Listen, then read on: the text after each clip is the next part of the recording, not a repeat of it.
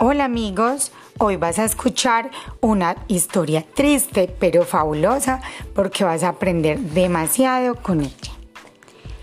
La historia se llama Las casas con faldas azules. Hacía días que la lluvia no cesaba y los potentes truenos asustaban a Rubén y María.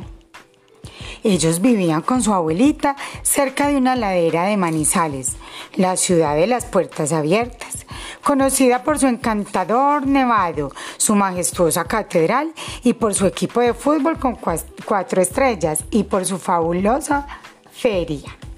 El miércoles, los niños debían ir a la escuela y al salir de su casa se llevaron una gran sorpresa. No puede ser.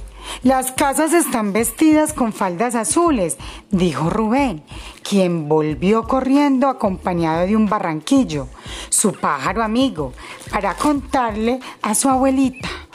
Abuelita, no lo vas a creer, las casas tienen faldas azules. La abuelita le contestó, esas esas no son faldas azules, son plásticos que la gente ha puesto en sus casas para protegerlas de la lluvia.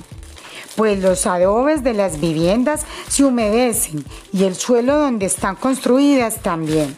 Si eso pasa, se pueden caer y aplastar a las personas. Ay, no, qué miedo, abuelita. ¿Y nuestra casa se puede caer? No se preocupen, es cierto que nuestros colonizadores construyeron la ciudad en medio de lomas, pero en esta zona no hemos cortado los cerros y los cimientos de nuestras casas son profundos y resistentes al agua. Además, en los lugares donde hay más peligro, hemos construido esos muros de piedra que ayudan a que la ladera no se caiga. Rubén se subió a una torre donde antes existió el cable en el que transportaban café y desde allí vio lo que nadie quería que ocurriera. En otros barrios cercanos, hasta cerca del barrio donde estuvo el ferrocarril, todo era triste, tanto así que ni el atardecer se veía. Ellos no evitaron el riesgo, pues no habían puesto las faldas azules y la tierra con tanta agua se deslizó hasta llegar a sus casas. Abuelita, ¿y nosotros podemos hacer algo? Sí, podemos evitar que tiren basura al río, porque se puede taponar y provocar inundaciones.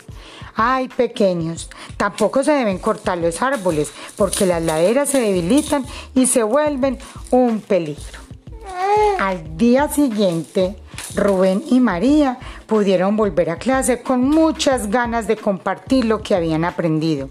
Además, quisieron alegrar a su abuelita.